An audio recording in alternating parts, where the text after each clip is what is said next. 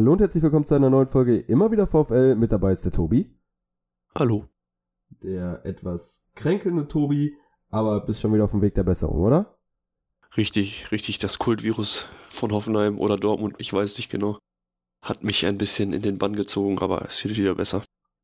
Das Kultvirus beim Kult-Podcaster vom Kult-Podcast. Okay, nee, diesen Stempel wollen wir uns noch nicht aufdrücken. Ähm, das ist auch ein bisschen weit hergeholt.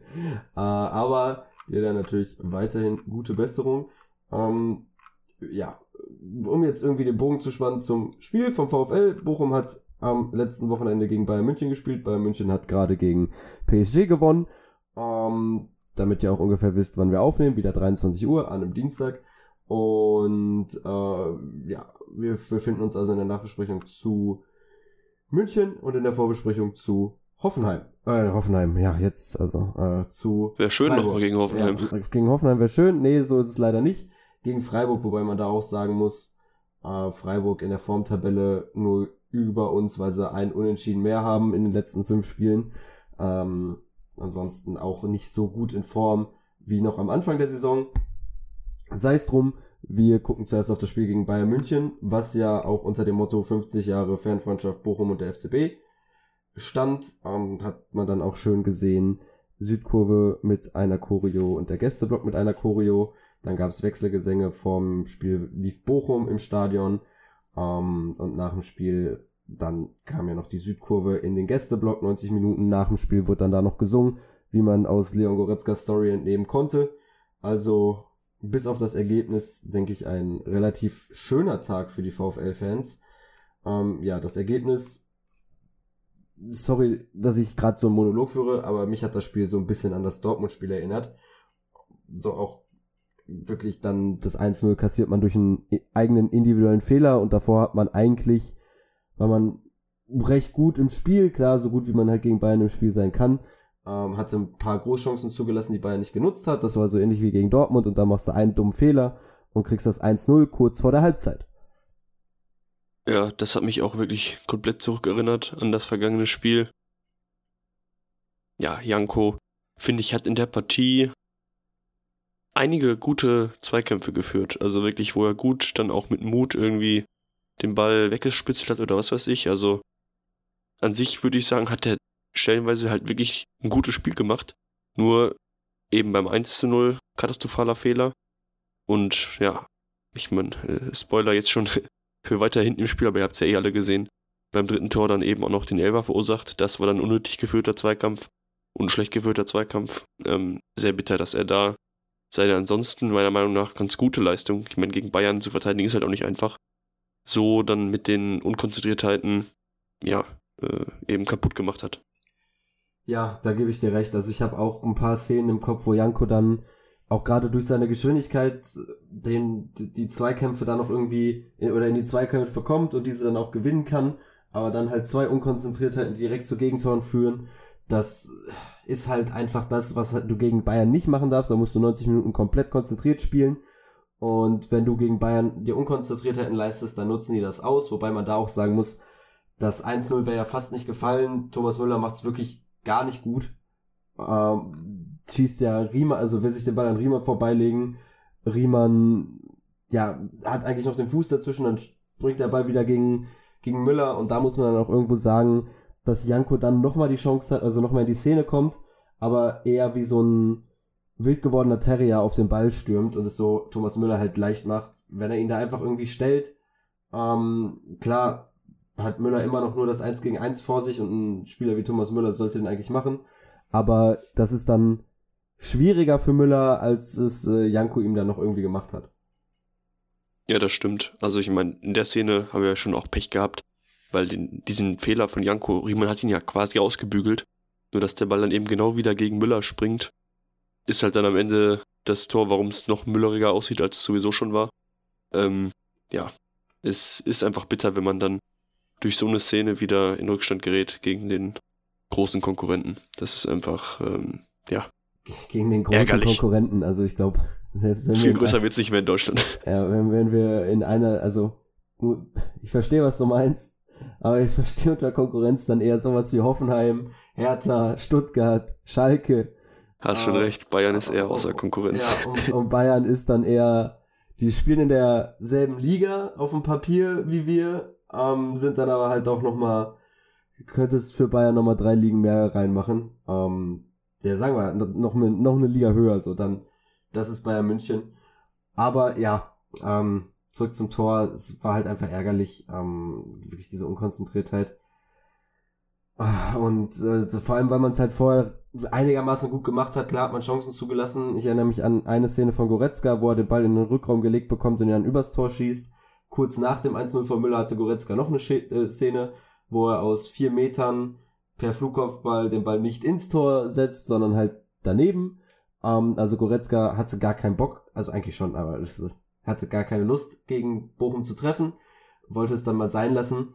Ähm, in gewisser Weise. Es sollte man, zumindest einfach nicht sein. Genau, in gewisser Weise hatte man da schon Glück als VfL, aber ja, da brauchst du halt auch in diesen Szenen das Glück, aber diese eine Unkonzentriertheit hat dann da, gerade weil es dieser ungünstige Zeitpunkt war, das, das war dann sehr schwierig und da dann auch wieder die Kopie zum Dortmund-Spiel.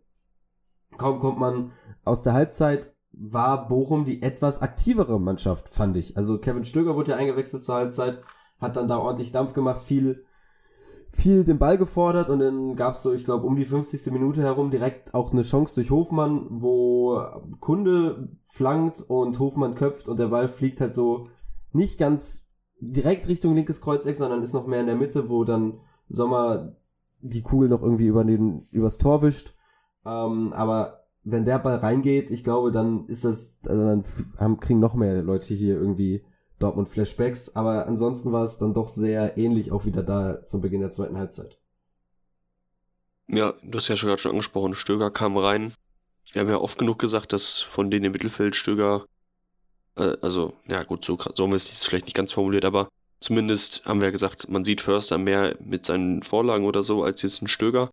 Aber ich finde, gerade zu Beginn der zweiten Halbzeit hat man richtig gesehen, was Stöger einfach spielgestalterisch unserem Spiel geben kann und ähm, was er eben für eine Qualität besitzt. Also wie er dann sich im Bayern-Mittelfeld bewegt hat und, und Pässe gespielt hat und so weiter. War dann auch am Ende, gerade am Ende glaube ich auch ein paar Szenen, wo er dann ja ein bisschen zu viel wollte vielleicht auch. Aber trotzdem, das äh, war eben da ja eine Phase, wo er sehr gut gespielt hat und eben dazu beigetragen hat, dass wir nach der Halbzeit so gut auf den Platz zurückgekommen sind. Und dann ja wirklich quasi bis zum 2 zu 0 ähm, nicht mehr viel zugelassen haben und eben eher wirklich versucht haben, vorne ja, für den Ausgleich zu sorgen. Ja, genau. Also Bochum hat sich nicht zurückgezogen, sondern hat aktiv gespielt. Das, was wir ja dann noch irgendwo immer gesagt haben, dass man eigentlich gegen Bayern immer schon versucht hat mitzuspielen, außer halt bei das Male bei den 7 zu 0. Ähm, und dann fiel ja das 2 zu 0 auch wieder so 64. rum. Das war, glaube ich, gegen Dortmund der Zeitpunkt, wo wir den Anschluss, also den Ausgleich gemacht haben, da, oder halt auch, wo Dortmund das zweite Tor erzielt hat, ich bin mir nicht mehr ganz sicher, aber auch da Coman dann, der, äh, ja, halt nach vier Minuten nach seiner Einwechslung direkt trifft. Ähm, da fand ich Sarima ein bisschen unglücklich aus, aber es war halt auch einfach ein stramm geschossener, stramm geschossener Ball direkt durch die Beine, da sieht ein Torhüter immer unglücklich aus. Und ähm, dann, dann ist eigentlich, wenn du 2-0 in München zurückliegst, Bochum kam in dieser Saison noch nicht mal nach einem 1-0 zurück und hat ein Spiel gedreht, dann, dann ist es eigentlich vorbei und war es dann ja auch. Also da hat Bayern dann, das war für Bayern auch noch, Bayern auch nochmal die Sicherheit, man darf ja nicht vergessen. Ich glaube, davor haben sie ein Spiel gewonnen, ansonsten immer unentschieden gespielt und dann war es für Bayern die Sicherheit, okay, jetzt haben wir das zweite Tor, ähm, da jetzt äh, haben sie die Klasse und dann auch die Abgezocktheit, das runterzuspielen. Da hat ja wirklich gar nichts mehr gebrannt irgendwie im, im Bayern 16er. Nee, da haben, kam von uns ja dann noch nicht mehr viel. Da hat man dann auch so ein bisschen, sagen wir, aufgegeben. Ergeben hat man sich nicht. Dafür hat man doch am Ende noch souverän genug verteidigt, sage ich mal. Also es lag uns ja schon was auch daran, dass es dann nicht eben wieder ein 0 zu was auch immer wird. Ich meine, das wurde zwar am Ende 0 zu 3 ist auch 0 zu irgendwas, aber zumindest jetzt nicht extrem hoch. Ich meine trotzdem, wenn man jetzt die beiden Spiele aus dieser Saison zusammenrechnet, haben wir 10 zu 0 verloren gegen Bayern. Ist schon äh, deftig in Summe, aber da haben wir halt allein durch das Hinspiel einfach leider ja schon schlecht vorgelegt. Hm. Nichtsdestotrotz war es, ja ein Auftritt, mit dem man so doof sich das nach 0 zu 3 anhört, aber äh, zufrieden sein kann. Muss auf jeden Fall, aber kann eigentlich auch. Ja, wobei man auch nicht vergessen darf, dass wir halt auch vor allem dank Riemann nur 0 zu 3 verloren haben. Also da in Halbzeit 1 gab es dann eben die Szene von Goretzka, aber vorher war es ja, ich glaube, Delicht, der, der den Ball aufs Tor köpft, wo Riemann dann noch die Arme hochreißt. In Halbzeit 2 war es dann zweimal Ibrahimovic, auch der Slatan. Äh, Ibrahimovic, äh, wo Riemann dann hält, also das Spiel hätte auch gut und gerne wieder relativ hoch ausgehen können. Und ich glaube, Nagelsmann hat das ja auch gesagt. Eigentlich nach den ersten, was waren's, sieben Minuten oder so, zehn Minuten muss Bayern 3-0 führen, weil es Bayern München ist, weil sie eben diese Klasse eigentlich haben sollten, diese Chancen zu verwerten. Also ein bisschen Glück hatte Bochum auch. Trotzdem war es ein couragierter Auftritt. Aber man darf es auch dann nicht irgendwie überbewerten. Trotzdem, da auch, äh, ich denke, da, da stimmst du mir dann zu, äh, hätte man so gegen Mainz gespielt mit dieser Leidenschaft, dann hätte man in Mainz nicht verloren. Ähm, dementsprechend war es in der Hinsicht, dass unsere Auswärtsspiele immer richtig scheiße sind, ähm, ein, ein Lichtblick irgendwo. Aber trotzdem immer mit dem Hintergedanke, das hätte auch höher ausgehen können, wäre da nicht Bayerns Unvermögen und Riemanns Vermögen gewesen. Ja, Riemann mit seinem ganzen Vermögen. Ja, der, der hat seinen ganzen Geldstapel da einmal ins Tor gestellt, da hat Bayern da nicht mehr getroffen. Ja, nee, bin ich bei dir. Also äh, für, für das Verhältnis, im, also im Vergleich zu anderen Auswärtsspielen war das dann schon eins, mit dem man irgendwie zufrieden sein muss, auch wenn das Ergebnis dann am Ende, ja, äh, nicht erfreulich ist, aber gut. Gegen, was ist gegen Bayern schon erfreulich, ne? Ähm, dass es so läuft wie letztes Jahr im Heimspiel, ist ja dann doch eher mhm. eins von 20 Spielen, wenn überhaupt. Ja, genau. Ich gehe mal davon aus, dass wäre es jetzt andersrum gewesen, hätte man wieder jetzt das Heimspiel gehabt gegen Bayern, dann wäre es eher möglich gewesen, da was zu holen. Ähm, dass das wieder sowas wird wie letztes Jahr. War halt aber nicht so. Vielleicht ist es aber auch besser so, weil so hat man immer noch diesen Hintergedanken in der Liga zu Hause ungeschlagen äh, ohne, ohne Punktverlust unter Letsch. Und jetzt kommt halt eben, wie gerade schon gesagt, ein SC Freiburg, der auch nicht so formstark ist, gegen Stuttgart auch dann nur durch 12 Meter gewonnen. Ähm, also von daher Freiburg ein bisschen am Wackeln aktuell, war ja, waren ja am Anfang recht gut dabei und jetzt, ach, ja, seit, äh, ich weiß gar nicht wie lange, ähm, zeigt die Formkurve nach unten. Äh, da ist dann für Bochum dann doch wieder was zu holen. Ja, also ich bin da prinzipiell bei dir.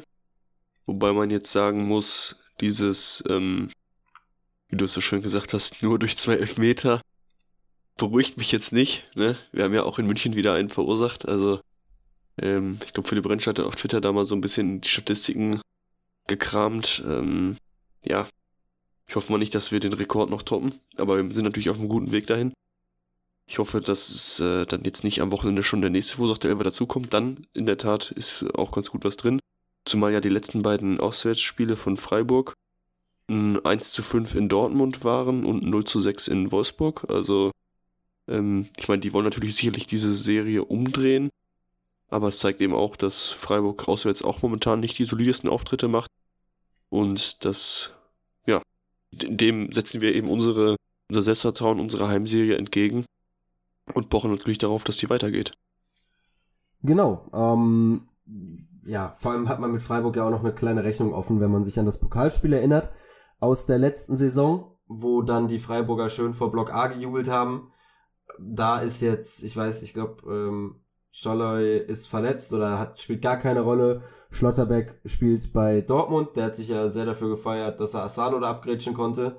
Und ähm, trotzdem Freiburg da ist diese Rechnung noch ein bisschen offen. Ähm, ich habe gerade mal geguckt, weil ich wissen wollte, wie es denn jetzt unter der berüchtigten Thomas Letsch-Tabelle aussieht mit der Differenz Bochum-Freiburg. Und da ist tatsächlich der, der Punkteunterschied, ähm, seitdem Thomas Letsch da ist, noch mit einberechnet das Spiel unter Heiko Butcher, ähm, ist Bochum nur vier, nee, fünf Punkte hinter Freiburg. Bochum hat 19 Punkte aus 14 Spielen, Freiburg 24 Punkte aus 14 Spielen. Und da würde ich einfach mal behaupten, wäre das jetzt so der, die Tabelle, mit der wir reingehen in das Heimspiel, würde der Optimismus unter den VfL-Fans wahrscheinlich noch größer sein. Das stimmt. ich meine, ähm, von dem Optimismus vorm Spiel können wir uns natürlich am Ende auch nichts kaufen, wenn das Spiel schlecht läuft, aber ja, es ist, ist auf jeden Fall so, dass eben das auch zeigt, dass Freiburg vielleicht jetzt gerade auch noch einen Ticken besser in der Tabelle dasteht, als die aktuell tatsächlich ja, auf dem Platz zu sehenden Leistungen das wiedergeben. Und ähm, ja, ich bin gespannt. Ich meine, ja, sie stehen aktuell noch auf dem vierten Rang, aber haben natürlich auch mit Leipzig und Frankfurt direkt dahinter Teams, die gerne auch auf die Champions League Plätze wollen. Insofern glaube ich fast nicht, dass Freiburg das halten kann. Auch wenn man es dem Club natürlich irgendwie wünschen kann, sage ich mal. Aber ja, äh, ich sag mal so, das, das wird halt eben schwierig für die, das zu halten. Und ich hoffe, dass wir da auf jeden Fall unseren Teil dazu beitragen, dass es nichts damit wird und ähm, da eben am Samstag schon mit loslegen. Ja, ähm, ich weiß gar nicht, wie, wie ist das momentan? Hast du da gerade einen Überblick drüber, wie es bei der verletzten Situation von Freiburg aussieht?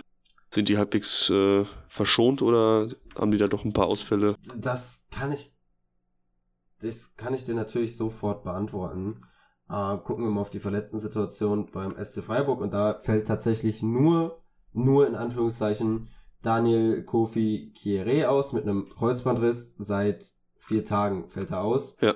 Und Im Training. Ja ich glaube, wenn ich das richtig im Kopf habe, kam er ja auch immer wieder äh, immer besser rein ähm, beim S SC Freiburg und hat da sich ja immer mehr zurechtgefunden in der Bundesliga. Also für, für Freiburg wahrscheinlich schon ein größerer Verlust, als man vielleicht zuerst annehmen mag. Ähm, ja, trotzdem ist da noch genug Qualität hinter, ne? Also allein der Sturm, äh, Rizzo Dorn, der spielt eine sensationelle Saison. Gregoritsch ist bei Freiburg auch gut angekommen. Vincenzo Griffo darf man natürlich nicht vergessen. Die Verteidigung bestehend aus Ginter und Lienhardt ist sensationell gut. Dann halt Günther, der ja seit Jahren konstant spielt bei Freiburg. Rechts Kübler, immer auch ein solider Backup. Dahinter haben sie noch, oh, den Namen kann ich nicht aussprechen, Sidilla, der äh, ein junges französisches Talent, was eigentlich auch jetzt die ersten Bundesliga-Minuten schnuppert im Tor Flecken, ähm, einer der besten Torhüter auch der Liga und im Mittelfeld Eggestein, Höfler und Höhler. Da äh, auch solide Bundesligaspieler. Also im Grundum ist es ein solides Team mit ein paar Unterschiedsspielern, kann man so sagen. Und wenn diese Unterschiedsspieler eben zünden, dann wird es für den VfL schwer. Ähm, aber zu Hause ist da trotzdem auf jeden Fall was zu holen. Ja, das stimmt. Ich habe gerade nochmal aufs Hinspiel geschaut. Sorry, sprich du mal kurz. Ähm, aufs, ja, Gut, aufs Hinspiel kann ich jetzt nicht schauen, da hat, da Tobi gerade drauf geschaut. Ich gucke gerade nochmal bei äh, Kieré nach, ähm, hat zwölf Spiele gemacht für Freiburg, dabei zwei Tore. Ähm, aber ich meine im Kopf zu haben, okay, die letzten Spiele hat er dann doch, äh, das Spiel gegen Dortmund war er Stammspieler, okay, es war mehr so ein Rotationsspieler. Ähm, da, hat, da lag ich falsch. Tut mir leid. Tobi, bist du wieder da? Jo, geht langsam wieder. Ähm, sorry. Genau. Ähm, Hinspiel. Du hattest ja vorher gesagt, gegen Stuttgart nur durch Elfmeter gewonnen. Da habe ich mich nochmal so ans Hinspiel zurückerinnert und hatte gerade nochmal gecheckt. Das war ja diese doofe Szene, bei der Riemann Elfmeter erst verursacht hat, dann gehalten, dann nochmal gehalten und dann, also quasi den dritten Nachschuss hat Grifo dann reingemacht. Mhm. Ähm, ja, jetzt, äh, vergangene Woche hat Grifo die Elfer dann souveräner geschossen. Ich hoffe einfach, dass es nicht dazu kommt und wir nicht wieder so eine ärgerliche Szene sehen, wo Riemann ja auch äh, sehr sauer auf die Verteidigung war. Ich denke mal, mittlerweile ist die Verteidigung auch eingespielter. In so einer Szene würde man sich auch ein bisschen klüger verhalten und Riemann dann auch unterstützen, wenn er da eben den Elfer sowieso schon gehalten hat. Aber ja, das zeigt auf jeden Fall auch, Grifo hat nochmal an seinen Elfern gearbeitet, dass sie auch direkt reingehen. Und äh, wir sollten auf keinen Fall wieder einen Elfer verursachen. Ja, das Hinspiel hatte ich dann doch anscheinend sehr gut verdrängt. Ähm, da hast du gerade ein paar alte Wunden wieder aufgerissen. War dann ja auch so, dass Gerrit Holtmann den Pfosten getroffen hat. Eigentlich wieder ein recht gutes Spiel vom VfL, wo man einen Punkt hätte mitnehmen können. Hat man am Ende aber nicht. Ähm, dementsprechend zwei Rechnungen offen mit Freiburg. Ähm, wird dann spannend, wie wie es dann jetzt wird am, am Samstag. Beim VfL gucken wir da mal kurz auf die Personalsituation. Ja, PK gab's noch nicht. Dementsprechend können wir da nur mit den Tweets arbeiten, die der VfL äh, jetzt heute rausgeschickt hat. Ähm, Masovic und Förster äh, waren aufgrund einer leichten Erkältung jetzt beim Dienstagstraining nicht dabei. Gerrit Holtmann mit Knieproblemen individuell unterwegs. Dafür erfreulich, äh, dass Paul Grave auf dem Platz arbeiten konnte. Also er kommt langsam wieder zurück. Ähm, aber ja, für das Spiel jetzt am Samstag ist es eher der erste Tweet interessanter mit Masovic, Förster und Holtmann. Genau. Ja, ist ein bisschen die Frage. Wir hatten ja vor dem Spiel gegen Bayern auch ein bisschen über die Aufstellung gesprochen. Am Ende war es dann, glaube ich, auf dem Feld tatsächlich doch ein Stück anders, als wir es vermutet hatten. Ähm, ich meine, gut, Thomas Letsch hat ja auch die Trainingswoche gesehen, sonst hätten wir natürlich auch anders entschieden. Nein. Ähm, ja, insofern ist es natürlich spannend, wenn die ausfallen sollten, was wir natürlich nicht hoffen, wie dann am Ende das Ganze auf dem Spielfeld aussieht, denn Masovic und Förster waren ja beide in der Startelf und wären natürlich auch welche gewesen, die man jetzt in der Startelf gegen Freiburg erwarten würde, da sie eben auch Teil der letzten erfolgreichen Startelfen waren. Genau, vor allem weil Förster ja auch gegen Bayern nach 45 Minuten ausgewechselt wurde, also da ein bisschen Schonung bekommen hat. Ähm, Masovic hat durchgespielt. Klar, da hätte man dann dahinter immer noch Schlotterbeck, aber gerade weil sich Ordetz und Masovic äh, eingespielt haben ein bisschen und wie du schon gesagt hast, ähm, Masovic und Förster Teil der erfolgreichen Spiele in letzter Zeit waren, wäre das natürlich dann schon ein Verlust, wenn beide ausfallen würden. Hoffen wir, dass es halt wirklich einfach nur eine leichte Erkältung ist. Ähm, da darf man natürlich, muss man aufpassen. Thema Herzmuskelentzündung. Aber dennoch, ähm, ja, wenn es nur eine leichte Erkältung ist und das jetzt Dienstag war, bin ich recht optimistisch, dass sie da Samstag wieder fit sein sollten. Aber ähm, die Gefahr besteht natürlich trotzdem, dass das sich dann alles nochmal ein bisschen verschlimmert. Ja, ist halt ein bisschen die Frage, wie viele Tage sie einfach jetzt in der Trainingswoche ausfallen. Also ich denke mal, wenn sie, na klar, wenn man Freitag wieder voll im Saft steht und voll mittrainiert, dann kann man auch Samstag spielen, aber wenn es zu lange andauert, je nachdem, ob auch irgendwie noch ein bisschen was taktisch probiert wird oder so, kann es halt schon auch sein, dass man dann lieber auf jemanden zurückgreift, der die ganze Trainingswoche mitgemacht hat. Und da ist ja Schlotterbeck jemand, der es auch mit Ordet zusammen schon gut hinbekommen hat, ein paar Spiele. Insofern, wenn dann jetzt Schlotterbeck wieder reinrutscht für Masovic, ist das jetzt zumindest, sag ich mal, ein äh, Austausch, den man, glaube ich, im Spiel hoffentlich nicht zu doll merken wird. Schlotterbeck hat ja sicherlich auch Lust, gegen Freiburg zu spielen. Insofern wäre das jetzt ein Wechsel, mit dem ich keine, keine Bauchschmerzen habe. Ist halt eher die Frage, was man im Mittelfeld macht. Und hoffe sehr, dass Förster spielen kann, weil er eben entscheidend war in den vergangenen Heimspielen. Ja, wobei, also da scheinen sich ja die Geister, aber ich bin immer noch der Meinung, mit Pierre Kunde hat man auch da dann eine gute Alternative. Förster natürlich absolut formstark, darf man nicht vergessen. Aber ähm, da hat man dahinter natürlich immer noch einen guten Mann. Was ich ein bisschen schade finde, wenn wir gerade beim Thema Mittelfeld sind, ist, dass Patrick Osterhage nicht mehr so die Rolle spielt. Gut, das ist jetzt halt auch schon länger so, dass er gar nicht, also in der Startelf, dass man da gar nicht über ihn diskutiert. Ähm, gegen, gegen Bayern ist er ja jetzt eingewechselt worden in der 85. Aber äh, auch, auch gegen Hoffenheim war er ja drin. Aber ja, ich, ich fände es halt einfach mal schön, wenn man dann jetzt sagt, okay, Förster fällt eventuell aus, was ist denn mit Osterhage? Aber er anscheinend ist das da ja eher so ein Kampf dann zwischen Kunde, Förster, Stöger, äh, Lucia lasse ich mal außen vor.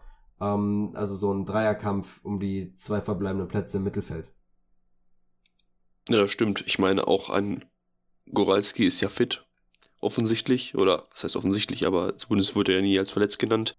Und ähm, trotzdem auch keiner, der irgendwie in den Kader reinzudrängen scheint. Ich meine, Goralski wäre jetzt vielleicht auch eher die Toto-Position, weil er dann doch nochmal ein Stücken defensiver spielt und aggressiver. Aber auch da, also so dieser richtige Konkurrenzkampf im Mittelfeld scheint dann eben doch hauptsächlich um die zwei Positionen neben Toto zu sein. Zwischen den von dir angesprochenen dreien, Kunde, Förster und Stöger.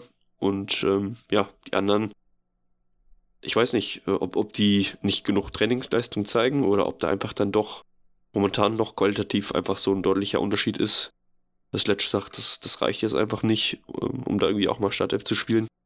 Kann man ja vielleicht auch verstehen. Ich meine, die drei sind qualitativ schon auch gut dabei, keine Frage.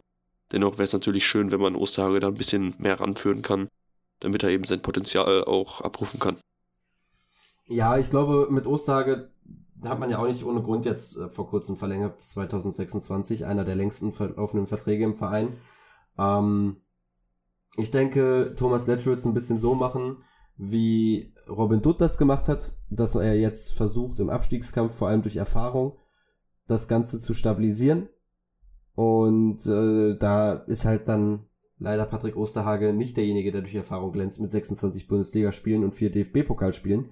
Ähm, dementsprechend wird seine Zeit auch noch kommen, wenn der VfL eventuell in etwas sicheren Gewässern ist, weil ähm, mich stimmt's dann doch irgendwo optimistischer, dass er immer noch im Kader ist und eingewechselt wird, auch für die letzten Minuten, dass er ein paar Spielminuten sammelt.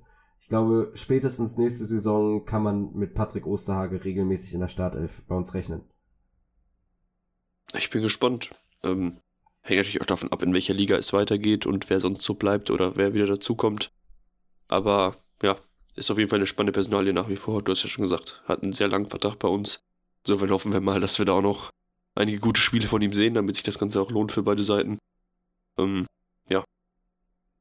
ja. Wollen wir vielleicht hinten in der Verteidigung noch ein bisschen weiter klären, ähm, wie die Startaufstellung für Samstag aussehen könnte, denn wir hatten ja auch die Außenverteidiger. Da hatten wir eigentlich überlegt, dass wahrscheinlich Staffy für Janko spielen konnte gegen Bayern. Jetzt war es genau anders, dass Suarez 90 Minuten auf der Bank verbracht hat und Staffy hinten links verteidigt hat. Was machen wir denn gegen Freiburg? Ja, das ist äh, eine gute Frage. Ähm, ich denke, gegen Bayern war das vor allem dann die taktische Variante, dass man, wenn man Suarez und Staffy spielen lässt, dass das halt nicht gerade das Tempo ist, was man braucht, um dann die Bayern-Spieler irgendwie einfangen zu können. So hatte man mit Janko dann immerhin einen Spieler, der, den man da catchen, äh, also der die Bayern-Spieler catchen konnte. Jetzt gegen Freiburg. Ich kenne gerade nicht die Pace-Werte von Grifo und Dorn, äh, Rizzo Dorn. Ähm, die Pace-Werte. Die Pace, ja, so FIFA-mäßig. Ähm, da, ich könnte mir vorstellen, dass gerade mit dem Fehler von Janko, dass dann ähm, Staphylidis da reinrutscht auf rechts und auf links dann Suarez spielen wird. Aber gut, du hast es vorhin halt auch schon gesagt. Ähm, wir lagen jetzt häufiger falsch, oder gerade gegen Bayern haben wir ja ordentlich ähm, in die Scheiße gegriffen, sage ich mal auf gut Deutsch. Ähm, da ist dann jetzt die Frage, wie das, wie das jetzt aussehen würde, aber ich könnte mir einfach gut vorstellen, dass da jetzt auf den Außen Janko auch mal eine Pause gönnen will, ähm, weil das waren jetzt zwei gravierende Fehler in einem Spiel und ich könnte mir vorstellen, dass Janko da ein bisschen auch dran zu knabbern hat. Äh, es ist halt, wir hatten das ja schon gegen Mainz, wo Suarez schlecht gespielt hat. Danach im Heimspiel war er total überzeugend. Äh, es ist die Frage, ähm, ob Letsch eben da mit Janko auch lieber so umgeht, dass er sagt, komm, jetzt nehmen wir nicht nach den Fehlern raus, das ist immer schlecht fürs Selbstvertrauen, sondern gebe ihm noch eine Chance. Ähm, ist, ist schwierig. Andererseits hat Stuffy in meinen Augen ganz gut gemacht. Insofern äh, hätte er sich auch einen weiteren Einsatz dann halt hinten rechts verdient, weil Suarez, finde ich, muss wieder spielen. Insofern, ja, ist also hinten rechts ist die spannende Position, äh, eben wer da dann am Ende das Rennen macht. Ja, da habe ich gerade mal geguckt, ähm, wegen, wegen dem Tempo. Also Vincenzo Griffo, nicht der schnellste Spieler mit 32 kmh.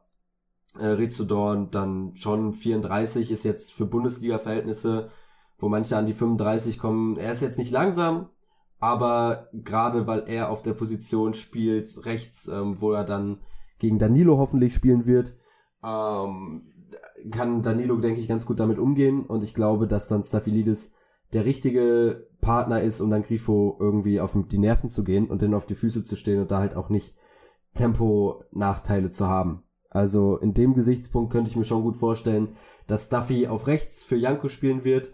Links wird's dann Danilo machen. Und in Verteidigung ist natürlich die Frage, ob Masovic fit ist oder nicht. Deswegen ist das hier viel Spekulation. Ähm, ich gehe aber halt, wenn Masovic fit ist, gehe ich davon aus, dass auch da nicht rotiert wird. Ja, und ansonsten wird, denke ich mal, Schlotterbeck halt eben reinrutschen neben Audits. Genau. Und im Mittelfeld ist es genau dasselbe. Ich glaube, wenn Förster fit ist, wird es wieder das Dreier-Mittelfeld bestehend aus Stöger, Toto und Förster sein. Sollte Förster nicht fit sein, wird es halt Kunde. Ja. Ja. Äh, der Angriff, Sturm, Hofmann. Jetzt ist es natürlich spannend. Ähm, Jimmy nimmt man ihn wieder mit, äh, nimmt man ihn rein.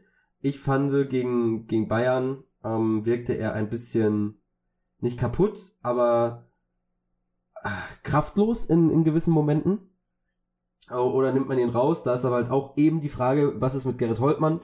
Zolli hat ja gespielt gegen Bayern. Äh, gegen Freiburg kannst du das auch irgendwo machen, aber es gerade zu Hause, wo Bochum immer gut kontert, ist es eigentlich auch wichtig, dass du da mit zwei schnellen Außen spielen wirst. Ich gehe davon aus, dass Asano wieder spielen wird.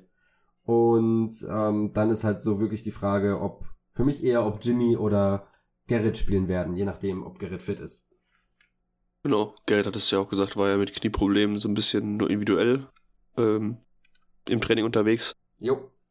Ja, gegen München fand ich Jimmy, also ist ihm, er hat, er hat, hat, man hat sein Selbstvertrauen gemerkt, dass er Sachen probieren will. Was mich ein bisschen gestört hat, ich fand, wenn ihm was nicht gelungen ist, hat er sich zu lange geärgert und ist irgendwie nicht wieder, also hat erstmal das Spiel dann Spiel sein lassen und hat quasi zugeguckt für ein paar Sekunden. Das hat mich gestört, weil gerade das kannst du dir bei Bayern nicht erlauben. Ähm, so, so, eine, so eine Haltung dann im Spiel auch an den Tag zu legen. Ich äh, denke mal, es, äh, ja, war, weiß einfach, lacht vielleicht auch am Tag, keine Ahnung. Hoffe, dass das jetzt im Heimspiel dann wieder besser läuft, aber denke, dass man ihm auch wieder die Chance geben wird, ähm, ja, wieder ein gutes Heimspiel zu machen. Ja, kann ich, kann ich mir auch gut vorstellen. Aber du gehst mit, dass Asano auch wieder spielen wird? Ja, ich denke schon. Gut. Dann haben wir ja die Aufstellung soweit durchgesprochen. Ansonsten bleibt eigentlich vor dem Spiel jetzt gegen Freiburg, jetzt habe ich es auf jeden Fall drin, ähm, nicht mehr viel zu sagen. Ähm, wir hören uns, außer du hast noch was, Tobi? Äh, nee, meine Stimme ist am Ende. Ja, da gönnen wir dann Tobis Stimme mal eine kleine Pause. Oh, und also bis, dass du auch dann Samstag aus vollem Halse schreien kannst, wenn der zweite Strich weg ist. Und ähm, dann hören wir uns wieder nach dem Spiel gegen Freiburg, vor dem Spiel gegen Bremen dann schon. Und äh, ja, ich übernehme jetzt einfach mal dein Bis dahin. Ciao, ciao. Danke fürs Zuhören.